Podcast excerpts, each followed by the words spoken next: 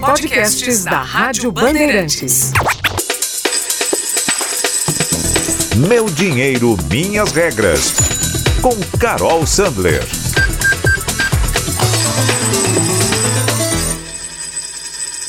O ano de 2020 começou com o dólar cotado a quatro reais, mas foi só começar a pandemia que veio a montanha russa. Em meados de maio, o dólar chegou pertinho de seis reais, que deu uma desvalorização de quase 50% do valor da nossa moeda. Isso não aconteceu só no Brasil, tá? Mas a desvalorização da moeda brasileira foi a pior das moedas emergentes. Também essa desvalorização de 50% não foi a nossa pior da história, viu? Para lembrar, o caso mais extremo foi em 2002, quando o real perdeu mais de 70% do seu valor. Mas depois dessa queda livre aqui, real o dólar cotado a quase seis reais, a gente voltou para a montanha russa e começa um sobe e desce, sobe e desce. Em poucas semanas, o dólar caiu abaixo dos cinco reais. Enquanto a gente gravava esse episódio, ele disparou de novo, estava cotado acima de cinco reais e quarenta. No acumulado do ano é realmente uma desvalorização ainda muito grande e a maior de todas as moedas emergentes. O mercado de câmbio vai ser o assunto desse novo episódio do podcast Meu Dinheiro, Minhas Regras. Eu sou Carol Sandler, você tem aqui comigo Cristiano Panvec e a gente veio falar sobre o que está acontecendo com o nosso querido real que virou nessa crise um realzinho, né, Cris? Pois é, Carol, tudo bem com você? Passou bem a semana?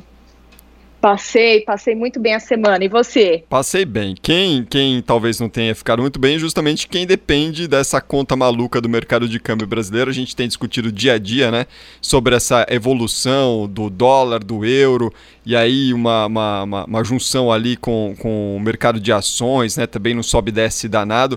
Agora, o que a gente pode observar, né, Carol, é que é, as curvas do dólar e do euro nos últimos dias, nas últimas semanas, elas são de uma profusão para deixar montanha-russa de Mickey nenhum com inveja, né? Porque é, é, é, um sobe e desce, é, sobe dois, cai dois, sobe dez, sobe dois, né? É, é, é, por que que tem acontecido isso, hein, Carol? Olha, é isso que você falou, é realmente, são movimentos tão fortes que em tempos reais, em tempos normais, né, a gente não vê isso alta de 2%, queda de 2%, isso é um movimento já fortíssimo, mas a gente se acostumou nessa pandemia com altas de 5%, queda de 10%, que parece que 2% ah, é pouco, mas não é. A gente tem visto realmente uma montanha russa muito grande no, no movimento do câmbio. Mas a gente tem que lembrar que o problema não é exatamente o real. A questão grande é o dólar, que o que está acontecendo é a depreciação desse real ela é um movimento global, ela faz parte desse movimento global que o dólar foi fortalecido por conta da pandemia da Covid-19. Isso aconteceu de uma forma mais intensa nos mercados emergentes, mas ainda assim pegou todo mundo. E essa semana, quando a gente começou a ver uma disparada de novos casos na, da pandemia nos estados do sul dos Estados Unidos, o que aconteceu foi novo movimento de fuga para a segurança. O ativo mais seguro do mundo é o dólar. Então, o real acabou levando uma surra aí essa semana. Ô Carol, e na, entre os analistas, o que que, o que, qual é a avaliação em relação a esse mercado de câmbio? Né? Esse patamar que nós estamos hoje, trabalhando acima dos cinco reais, é um patamar fora da realidade para o dólar em condições normais? A expectativa é que isso retroceda com, um, um, se a gente puder tratar dessa forma, com, a, com o surgimento do novo normal da nossa vida? Olha, a expectativa é que sim retroceda. É muito difícil pensar o que, que estaria acontecendo com o dólar se não fosse essa pandemia, porque esse acabou virando o, a, o grande tema, a grande questão global, né?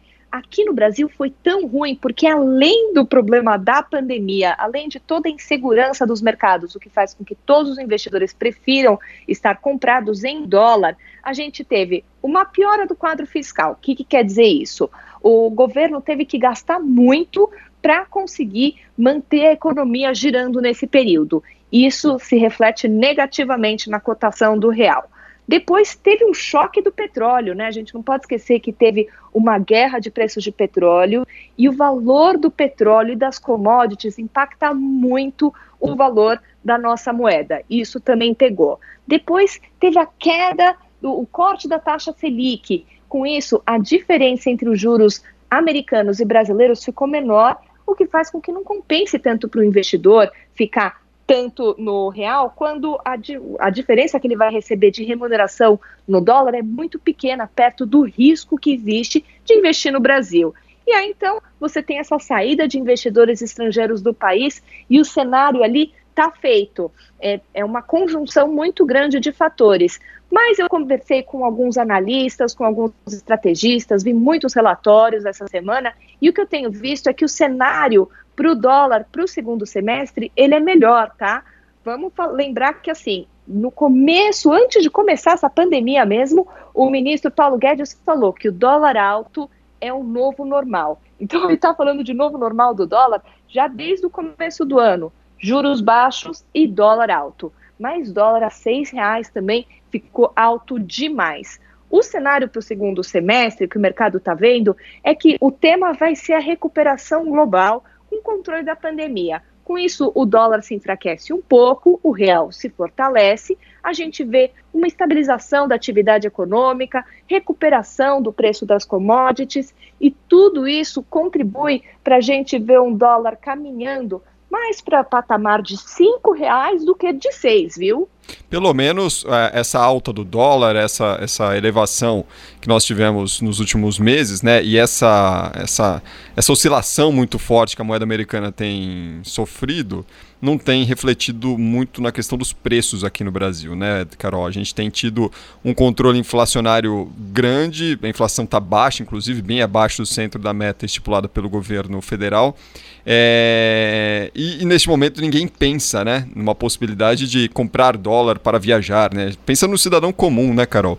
É... Mesmo assim, se alguém tem alguma perspectiva de viajar para fora nos próximos meses, mesmo, né, já, claro, esperando que as fronteiras sejam reabertas, né? A gente, por exemplo, na Europa não deve ter essa reabertura tão cedo, né? A Europa está começando a abrir as fronteiras agora, mas países em que não há um controle efetivo da, da Covid-19, isso daí vai ficar um pouco mais restrito. Como é que esse cidadão que, que planeja alguma coisa mais de longo prazo, está pensando numa viagem já num, numa situação diferente para o começo do ano que vem, por exemplo, o que, que ele tem que fazer agora, hein, Carol? Espera um pouquinho ou compra um pouquinho agora? Vale a pena comprar agora para diluir uh, o valor? Enfim, como que, como que como se comportar? Olha, a partir de agora começou a ver, teve uma queda no dólar e está pensando nessa viagem, compra um pouco. Não compra tudo, essa é estratégia para tempos bons e tempos ruins. Você sempre vai comprando aos poucos, de mês em mês, sempre que você viu que a cotação do dólar deu uma caída. Assim, mesmo que o dólar caia muito nos próximos meses, você vai falar, puxa, eu comprei o dólar a R$ 5,40, agora ele está 5, é, gastei uma grana que não precisava. Você fez uma proteção, porque na verdade você vai ter comprado com o valor da média que você fez ali da cotação todos os meses que você comprou. Mas eu esperaria, porque a gente está ainda no olho do furacão, tá? E vale lembrar que a gente tem alguns riscos para esse cenário mais positivo que eu trouxe aqui. Eu vi, por exemplo, um relatório feito por uma casa de pesquisas que mostrou que o temor de uma segunda onda de contágio pode impactar sim o dólar, uma deterioração, por exemplo, na relação entre China e Estados Unidos, a gente está esquecendo, mas tem eleições nos Estados Unidos e qualquer coisa que fuja um pouco das expectativas do mercado também pode impactar. Uma crise política no Brasil pode impactar. Então, a gente ainda deve ver ali umas movimentações intensas no dólar nos próximos meses. então, vai comprando aos poucos, tá? E o mesmo vale para quem pensa em comprar algum bem que tem uma cotação né, mais vinculada ao dólar, né, que tenha subido de preço recentemente. Espera um pouquinho, né? Se não puder Espera. optar por algo nacional, algo fabricado por aqui que seja tenha uma cotação em real ou seja mais atrelado à nossa moeda, aguenta um pouquinho aí porque vai que, né, Carol? É, né, nesse, nesse momento, melhor colocar as barbas de molho, né? Com certeza. Agora realmente não é hora de tomar grandes decisões de vida, grandes decisões de compra, porque a gente está no olho do furacão. Vamos esperar as coisas normalizarem. Se você quer aproveitar, cada vez que vê que o dólar levou um belo de um tombo na semana, aproveitar e comprar um pouco, faz bem. Essa é a estratégia, mas pensando que isso é uma estratégia de médio e longo prazo, tá? E que realmente, como ninguém está pensando em viajar, precisando viajar para fora nesse momento, com fronteiras fechadas, com isolamento social, pandemia, é realmente hora de pensar em reais e ponto. E se você tem algum dólar guardado, deixe ele guardadinho, não mexe nele não, tá? Jargão da semana. É tudo culpa da Tina. Tina é o jargão da semana, que é uma, um acrônimo em inglês para There is no alternative. Não há outra alternativa. O mercado usa esse jargão do tal da Tina para dizer que quando os investidores procuram um ativo seguro, não existe outra opção que não o dólar. Então, essa Tina é a razão do mercado do dólar ter andado tanto. Quando os investidores querem segurança, todo mundo compra dólar e o real, tadinho, sai apanhando. E pobre da Tina, né? Sempre Ai, a culpa é da Tina, da né? Tina. É sempre culpa da Tina. Então é isso, pessoal. Mais um episódio do Meu Dinheiro, Minhas Regras. Você também consegue conferir a coluna todos os dias de manhã no programa Pulo do Gato na Rádio Bandeirantes. E à noite estou sempre ao vivo com o Cris no Repórter Bandeirantes, né, Cris? É isso, Carol. Todos os dias, sete e meia da noite, a Carol com uma dica importante aí para você cuidar bem do seu bolso, dando uma passada geral no mercado financeiro do dia. Todos os dias conosco na Rádio Bandeirantes. Carol, foi um prazer mais uma vez estar contigo neste podcast. Nós nos reencontraremos aqui por este mesmo canal na semana que vem. Fechado, Cris. Um beijo, obrigada. Beijo. Podcasts da Rádio Bandeirantes.